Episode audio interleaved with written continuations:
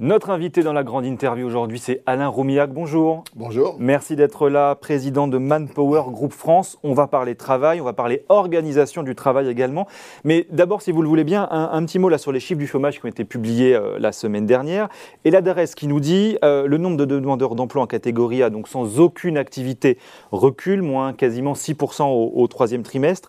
Catégorie A, B, C confondue, on est à 5,58 millions précisément euh, de personnes inscrites.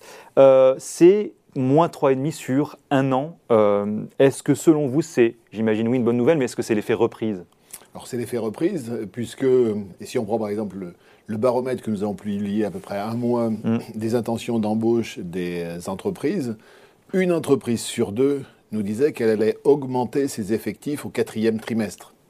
Donc, euh, et, c'est un taux que nous n'avions jamais connu, et de très loin. Hmm. Donc il y a une dynamique qui est extrêmement importante. Les entreprises embauchent, donc il est logique que, le chômage baisse. Chiffres en plus à mettre en perspective avec euh, les chiffres qui viennent de tomber euh, avant-hier ou hier hein, de Rostat hein, qui nous dit on est à 7,5% en, en, zone euro. Euh, justement, cette différence pour vous, c'est quoi? C'est aussi le résultat du fameux quoi qu'il en coûte? Alors c'est le quoi qu'il en coûte, et puis c'est la, la, phase de reprise mmh. extrêmement forte dans laquelle euh, nous sommes. Mais, mais, qui a limité la casse pendant la crise sanitaire Alors, Qui a limité la, la casse, et j'entendais vos reportages précédents, et c'est vrai que euh, beaucoup pensaient que nous allions avoir mmh. une explosion du chômage, qui d'abord ne s'est pas euh, passée, et puis derrière, je pense qu'on ne s'attendait pas non plus à avoir un rebond aussi important, et, sans doute aussi un, aussi fort optimisme des entreprises et, et des ménages. C'est-à-dire que après l'épisode quelque part, post-vaccination, aujourd'hui tout le monde je considère qu'on est euh, reparti dans une dynamique extrêmement positive. Donc c'est pour ça que tout le monde se projette et, pour ce qui concerne les entreprises, n'a pas peur de recruter. C'est vrai qu'il y avait un sujet de confiance. On, voit que les entreprises ont retrouvé confiance en l'avenir et ça depuis maintenant quelques mois en fait. On n'a presque pas attendu les, euh, les premiers effets ou les deuxièmes effets finalement de la campagne de vaccination.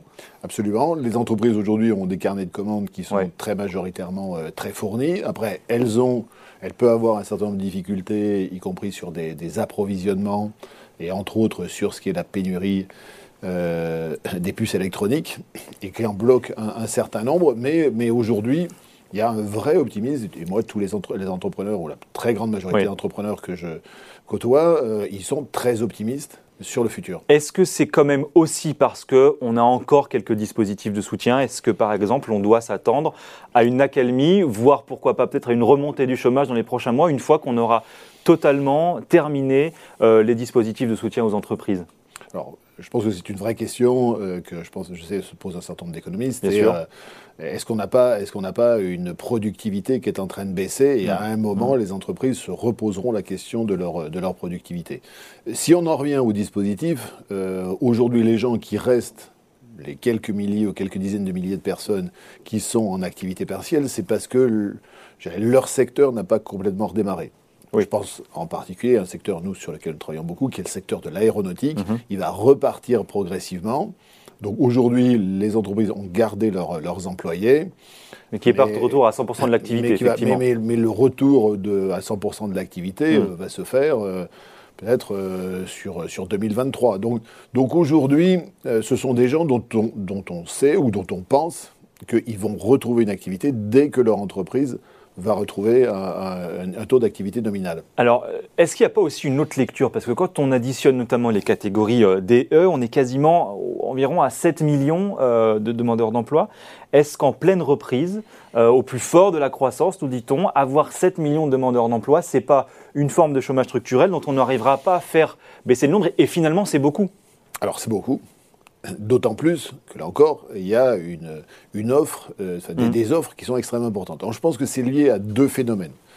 Le premier, qui n'est pas un phénomène nouveau, c'est qu'on a une inadéquation entre l'offre et la demande. C'est-à-dire que les compétences des demandeurs d'emploi ne correspondent pas à ce que sont les demandes des entreprises, attentes des entreprises. Ça, c'est le premier sujet. Deuxième sujet, c'est que cette crise a poussé un certain nombre de personnes à se poser des questions sur leur avenir. Et donc moi, j'ai le sentiment, et on le voit au travers d'un certain nombre d'interviews que l'on mène avec euh, des candidats, mhm. que certains sont en train de changer de secteur, certains sont en train de changer de région, ils ne se sont pas encore complètement repositionnés sur exactement là où ils voulaient, ils voulaient aller. Donc, il y a beaucoup de sujets de mobilité qui ont explosé. Voilà, qui ont, explosé. Il y a des gens qui se posent la question dois-je aller vers du euh, travail indépendant? Donc, donc cette, cette, pandémie a fait se poser beaucoup de questions à mm. des gens. Et donc, il y a sans doute quelques dizaines, peut-être quelques centaines de milliers de personnes qui aujourd'hui sont sans emploi. Ils ont sans doute eu la capacité de s'intégrer sur le marché de l'emploi, mm. mais pour l'instant, voilà, ils, sont en train, ils sont en train un peu se, donc, donc, si vous voulez, ces deux phénomènes, une très forte euh, de, donc, demande de la part des entreprises, plus j'ai un certain nombre de personnes qui posent des questions. C'est pour ça que ça crée aujourd'hui des tensions qui sans doute ne sont, sont temporaires, mais sont très fortes aujourd'hui. Alors justement, on y vient. On va parler de ces pénuries de main-d'œuvre parce que les chefs d'entreprise, euh, effectivement, c'est un sujet euh, prégnant et plus que prégnant en ce moment. Euh, le secteur de l'hôtellerie et de la restauration qui dit avoir besoin de 200 000, 200 000 salariés. Le secteur du transport, on parlait notamment de l'aéronautique, mais 50 000 conducteurs notamment. Est-ce que ça, cette pénurie, cette capacité ou cette incapacité en l'occurrence à pourvoir tous les postes, c'est aujourd'hui selon vous, un sujet qui a possibilité de fragiliser un petit peu la reprise Alors, ça, c'est certain que ça fragilise la, reprise. Et je pense que sur ces sujets-là, ce sont des sujets qui sont plutôt structurels. Complètement. C'est-à-dire qu'aujourd'hui, encore une fois, cette pandémie hmm. a fait se poser un certain nombre de questions à des, des, personnes et qui, entre autres, si on revient sur l'hôtellerie-restauration, qui hmm. ont dit euh, ben, non, moi, finalement, euh, plus le soir, plus le week-end et ce qui est un vrai enjeu, puisque c'est à ce moment-là que nous avons envie d'aller en particulier au restaurant. Donc, donc, et le sujet, alors je pense que le, secteur réfléchit à un certain nombre de mhm. solutions, y compris donc des, solutions financières. Je, pense que ça ne, ça ne réglera pas tous les sujets, ça les aidera sûrement. Aujourd'hui, sur ces sujets-là, par exemple, payer davantage, augmenter les salaires, ça ne va pas régler toutes les questions de Ça ne réglera pas toutes les questions, parce qu'il y a, y a des personnes qui, euh, pour lesquelles ce n'est pas le sujet numéro un. Et je pense que plus globalement, nous, quand on fait un certain nombre d'études, manifestement, cette pandémie, euh, c'était déjà un phénomène, mais on dit souvent que cette pandémie, c'est une accélération des mmh. tendances. Mmh. Mmh. C'est qu'en gros, euh, c'est de plus en plus difficile d'emmener un certain nombre de gens vers des métiers qui sont considérés comme pénibles. Oui. Donc là, donc là, il va falloir que ces secteurs-là réfléchissent sur leur, leur attractivité parce que à mon sens, ça, ce sont des éléments euh, structurels. Il y a des éléments conjoncturels qui sont liés, pic de d'offres d'emploi, euh, des, gens qui se posent un certain nombre de questions, mais il y a des choses qui vont se stabiliser. Et il me semble qu'il y a des sujets qui sont plus structurels sur l'attractivité d'un certain nombre de métiers. Et justement, vu de chez Manpower, vu de vos agences, c'est quoi, euh, j'allais dire, vos gros besoins Si on doit résumer comme ça en deux, trois secteurs clés, c'est quoi les demandes aujourd'hui? Bon, donc un sujet extrêmement important, alors c'est Manpower et puis une autre marque qui s'appelle Experis, mhm. c'est tout le sujet du digital. Euh, les entreprises sont en train de se transformer, il y a une pénurie, c'est mhm. pas nouveau, mhm. ça fait 25 ans que ça dure, mais ça s'accélère, et donc euh, une demande extrêmement forte sur les métiers du digital. Une demande extrêmement forte sur les métiers de la logistique. Vous évoquiez les chauffeurs tout à l'heure, mais les préparateurs de commandes, c'est lié aussi au fait que le e-commerce a explosé pendant cette phase-là et reste à des niveaux extrêmement hauts. Euh, et donc, par exemple, si on reprend ces, secteurs-là, alors que si on prend au niveau de notre profession, nous ne sommes pas tout à fait revenus au niveau de 2019, sur le secteur de la logistique, nous sommes à, à 20% de plus que nous étions en, 2019. Donc là, il y a encore des transformations qui, poussent sur, euh, sur, sur ces métiers. Et puis toujours des métiers euh, dans le domaine du, du commerce, mais, mais dans les secteurs de l'industrie qui aujourd'hui ne sont pas impactés par euh, la pénurie de composants, mhm. euh, il y a aussi une demande qui est relativement importante. Et toujours, j'ai le secteur du bâtiment et des travaux publics, euh, qui est créateur net d'emplois. et sur lequel aujourd'hui il y a une demande aussi extrêmement forte. Pourquoi alors? Ça c'est une question qu'on pose aux économistes, mais je vous la pose aussi. Pourquoi aujourd'hui on a 7 millions de personnes sans emploi en France et des entreprises qui ne parviennent pas à recruter? Est-ce que c'est simplement un sujet notamment de formation? Alors, c'est entre autres un sujet de formation. Mais pas que. Non, parce qu'il y a un certain nombre de, sujets sur lesquels nous n'arrivons pas à remplir nos formations. D'accord. Donc, le sujet de l'attractivité d'un certain nombre de métiers est est, un sujet important. Je vous coupe, mais quand, vous disiez tout à l'heure, euh, on a des salariés dans l'hôtellerie-restauration qui n'ont pas forcément, qui n'ont plus envie d'aller bosser euh, les, les week-ends, les soirées, etc. Bon, euh, est-ce qu'il n'y a pas peut-être aussi un sujet d'appréciation du travail et d'une certaine forme, d'une certaine manière de motivation? Est-ce que même si on, allait, on faisait 15-20% plus sur leur salaire, ces gens-là iraient quand même travailler le samedi soir? Alors d'abord, je ne sais pas si c'est un sujet de motivation, je pense qu'il y a toute une partie, en particulier de la jeunesse, qui connaît mal mhm. le monde de l'entreprise mhm. et qui connaît mal les opportunités. Donc c'est pour ça que je pense qu'entre autres, l'initiative qui a été annoncée de ce contrat d'engagement, d'aller chercher ces jeunes décrocheurs, il ne faut pas oublier qu'on a 1 600 000 jeunes entre 16 et 29 ans qui sont ni en emploi, ni en formation, ni à l'école. Mm-hmm. donc et dont beaucoup ont du mal à se projeter, c'est qu'est-ce que je pourrais faire donc il faut les accompagner pour, euh, pour leur donner une meilleure vision de ce que sont les opportunités, qu'ils puissent te dire, oui, bah tiens, ce, euh, voilà, ce métier-là, j'ai envie de le faire. Euh, et c'est pour ça aussi qu'il faut continuer à pousser l'apprentissage, en particulier sur les métiers manuels. Donc il faut donc donner des perspectives et qu'il y ait en particulier des jeunes, mais aussi sans doute des moins jeunes, qui, se disent qu'on les mette dans des filières. Aujourd'hui, les dispositifs de formation, globalement, bien sûr, c'est perfectible, mais ils existent. Il y a, il y a le, il y a le, euh, il y a l'argent pour pouvoir financer tous ces sujets-là. Mhm. Euh, et, puis, et, puis, et puis, il y a euh, le fait qu'aujourd'hui, euh, eh ben, il y a sans doute un certain nombre de métiers qui sont jugés comme étant peu attractives. Et là, c'est la responsabilité, bien sûr, des mmh. branches professionnelles, des secteurs, mais pas seulement. Mais pas simplement sur l'aspect financier, sans doute aussi sur l'aspect financier, et nul doute, mais d'essayer de comprendre aussi ce qu'est l'évolution de la sociologie des personnes pour pouvoir adapter les contraintes. Si on revient par exemple sur le de restauration, ben, c'est de dire, ben, ok, ben, il faut peut-être que une organisation du travail différente. Et je comprends que ce soit compliqué, mais où les gens, par exemple, travaillent pas plus de... Et je sais qu'il y a des, restaurants qui font ou qui travaillent pas plus de trois soirs par semaine. Voilà, il faut, faut, repenser la façon de travailler. Bon, justement, là, chez Manpower, il y a combien d'offres d'emploi, par exemple, à pourvoir en ce moment même, là on se parle? Aujourd'hui, on doit en avoir à peu près 20 000. Euh, nous, on détache presque 100 000 euh, personnes tous les jours chez, chez nos clients. Hum. Et on doit avoir euh, on doit actuellement avoir euh, peut-être aux alentours de 5000 euh, offres qui sont disponibles en CDI lorsque nous recrutons pour, pour nos, clients, puisque nous sommes des plus gros recruteurs mhm. français. Donc, mhm.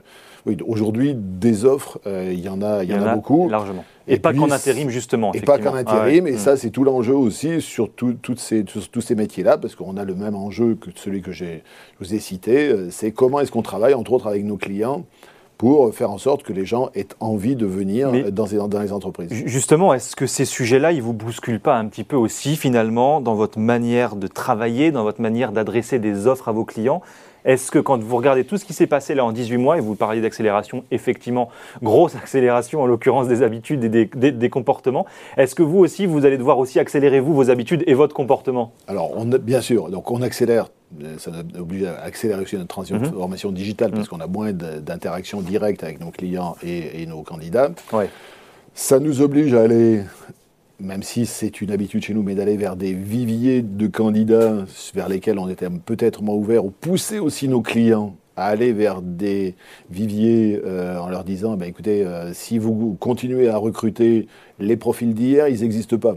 Donc vous n'allez pas réussir à les recruter. Donc, aussi vers les nouveaux métiers, les nouvelles. Euh, bien sûr, orienter sur les nouveaux métiers, et puis surtout, et puis Aujourd'hui, recruter, euh, en particulier pour, pour nos clients, si je reviens mhm. sur le recrutement en CDI, mhm. euh, bah, si euh, vous êtes sur des métiers pénuriques, mhm. bah, il faut que vous recrutiez vite. Donc, bah, si vous aviez l'habitude de faire 5-6 entretiens, c'est fini. dans ce cas-là, les gens, ils seront partis.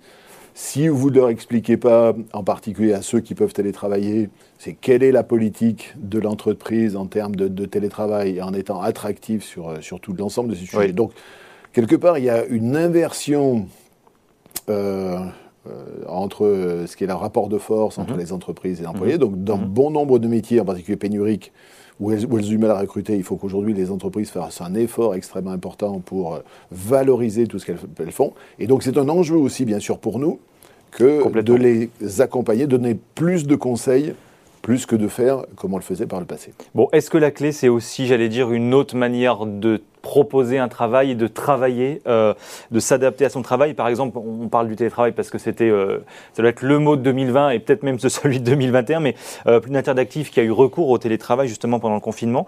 C'est toujours en, vigueur dans bon nombre d'entreprises.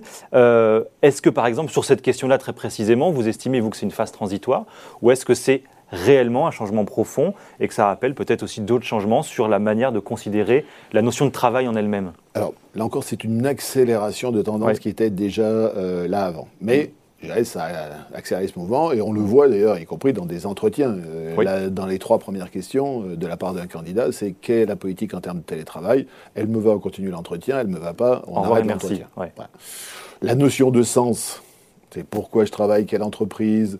Euh, et à un moment où on parle beaucoup de, climat, c'est quel est son engagement, et en particulier pour les jeunes générations l'engagement euh, social, l'engagement euh, climatique, euh, tous ces sujets-là, donc tout ce que l'on appelle globalement, ce qu'on regroupe sous la marque employeur, donc mhm. aujourd'hui, mhm. je pense mhm. que les entreprises doivent améliorer leur marque employeur. Et puis, on voit des choses qu'on n'avait jamais vues jusqu'à présent. On voit beaucoup d'entreprises qui aujourd'hui disent j'embauche sans période d'essai. Oui. Voilà. Donc ça, c'est une, façon de se différencier, puisque ce qu'il faut, c'est que si, quand on est dans un environnement périodique, il faut se différencier. Complètement. Par contre, ça a des enjeux pour l'entreprise, ça a des enjeux aussi pour le management, mmh, c'est-à-dire qu'il mmh. faut, euh, il faut pas non plus que ça esclérose, c'est-à-dire, ben, ah ben non, alors dans ce cas-là, il faut pas que je prenne, je prenne de risques, mais par contre, ça veut dire que je suis sûr de mon candidat et surtout, mon candidat, si je l'embauche sans période d'essai, il faudra sûrement que je fasse beaucoup plus attention sur son intégration derrière. Mais, alors, je, reviens à ma question du télétravail, justement. Est-ce qu'il euh, y a un certain nombre d'entreprises euh, Alors, effectivement, oui, vous disiez, ça fait partie effectivement des, des questions que les candidats peuvent poser, mais est-ce qu'il y a un certain nombre d'entreprises qui vont être contraints, notamment pour des raisons de productivité dont on parlait tout à l'heure, de revenir justement sur ces sujets-là. Euh, et, donc, ce qu'on considérait comme une accélération va finalement euh, aller gentiment se calmer, et puis euh, tout le monde va retourner son poste de travail d'ici six mois ou un an. Ou est-ce ça va être un équilibre ça va être un équilibre. Donc il y aura quand même plus de télétravail. Il va y avoir plus de télétravail. Mm. Je crois que c'est ah, écrit. Alors après, vous, avez, vous, pouvez avoir des contraintes dans les entreprises qui peuvent être différentes. Vous pouvez avoir des cultures d'entreprise qui peuvent être différentes.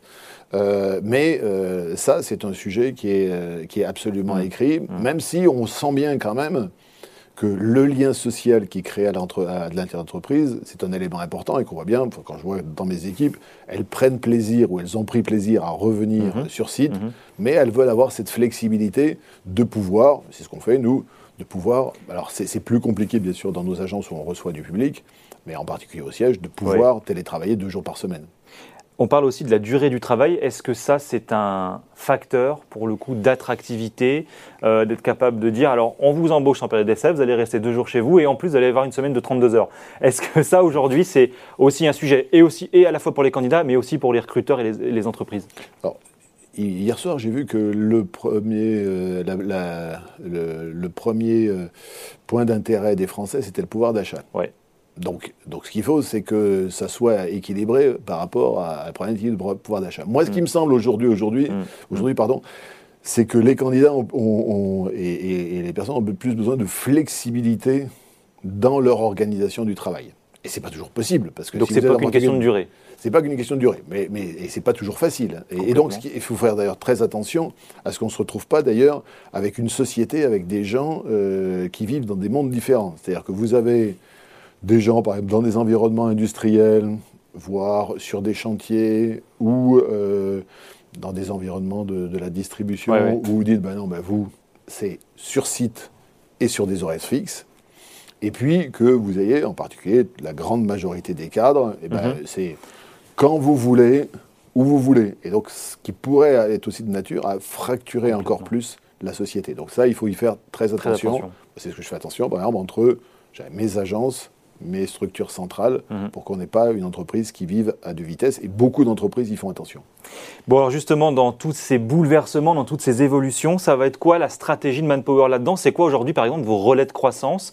Est-ce que euh, euh, l'idée qui consistait à être euh, des agences localement implantées, fournisseurs d'emplois, est-ce qu'elle va évoluer Est-ce qu'il y a des nouveaux métiers qui vont se créer justement pour aider les entreprises à, à assurer ces transformations? Alors, la proximité restera quelque chose de toujours très important.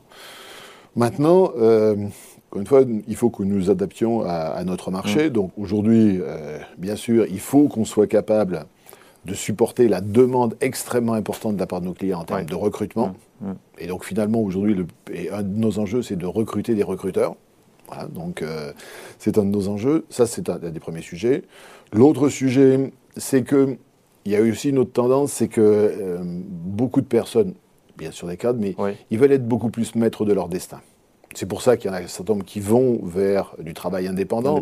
Même si ce qu'on se rend compte, c'est que les gens qui vont vers le travail indépendant, euh, il n'y en a qu'un sur trois qui continue y être au bout de trois ans. Donc un certain nombre sont intéressés par nos offres et en particulier d'intérim, parce que, et donc c'est pour ça que nous, on est en train de se développer de façon extrêmement importante sur, et de créer un nouveau réseau qui s'appelle Experts et Cadres pour accompagner ces évolutions. Les entreprises cherchent mhm. des compétences de mhm. façon euh, temporaire ou de mhm. façon pérenne.